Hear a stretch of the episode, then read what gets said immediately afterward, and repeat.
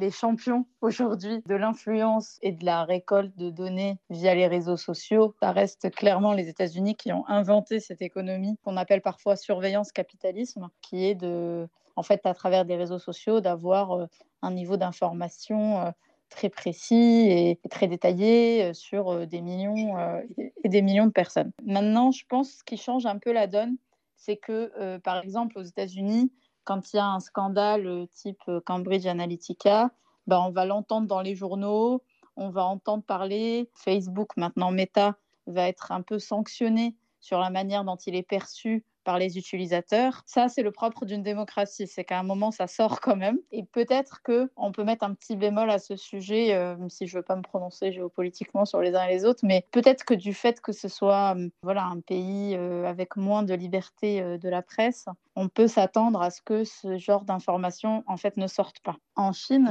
ben, on ne sait pas si on aura ce type-là d'informations. Est-ce qu'on saura où est stockée la donnée après, bien sûr, c'est extrêmement géopolitique. Hein. Les États-Unis, euh, ça leur convient quand même mieux quand c'est des entreprises de leur pays qui récoltent des données. Et ne sommes-nous pas également dans une guerre de soft power? Oui, ça c'est sûr. En fait, il y a deux écueils sur les... ce qu'on peut appeler au sens large les réseaux sociaux. Le premier écueil pour l'utilisateur, c'est que, c'est celui que j'évoquais au début, c'est que ces, données sont récoltées, on ne sait pas exactement à quoi elles sont utilisées et que euh, le consentement parfois n'est pas si clairement donné que ça pour la manière dont les données sont stockées et utilisées. Ça, c'est un premier problème de confidentialité.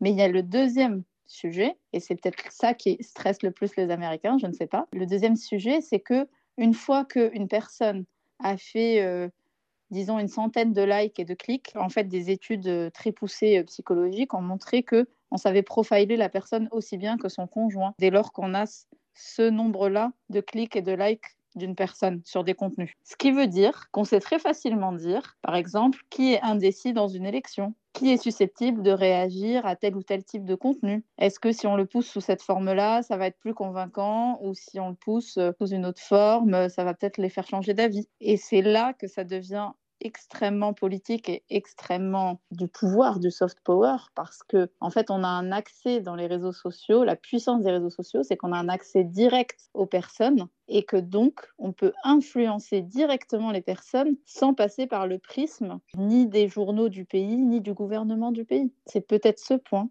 et aussi un point clé dans la réflexion des autorités américaines comme de la Commission européenne. Est-ce qu'il ne faudrait pas une sorte de gendarme mondial pour surveiller les réseaux sociaux?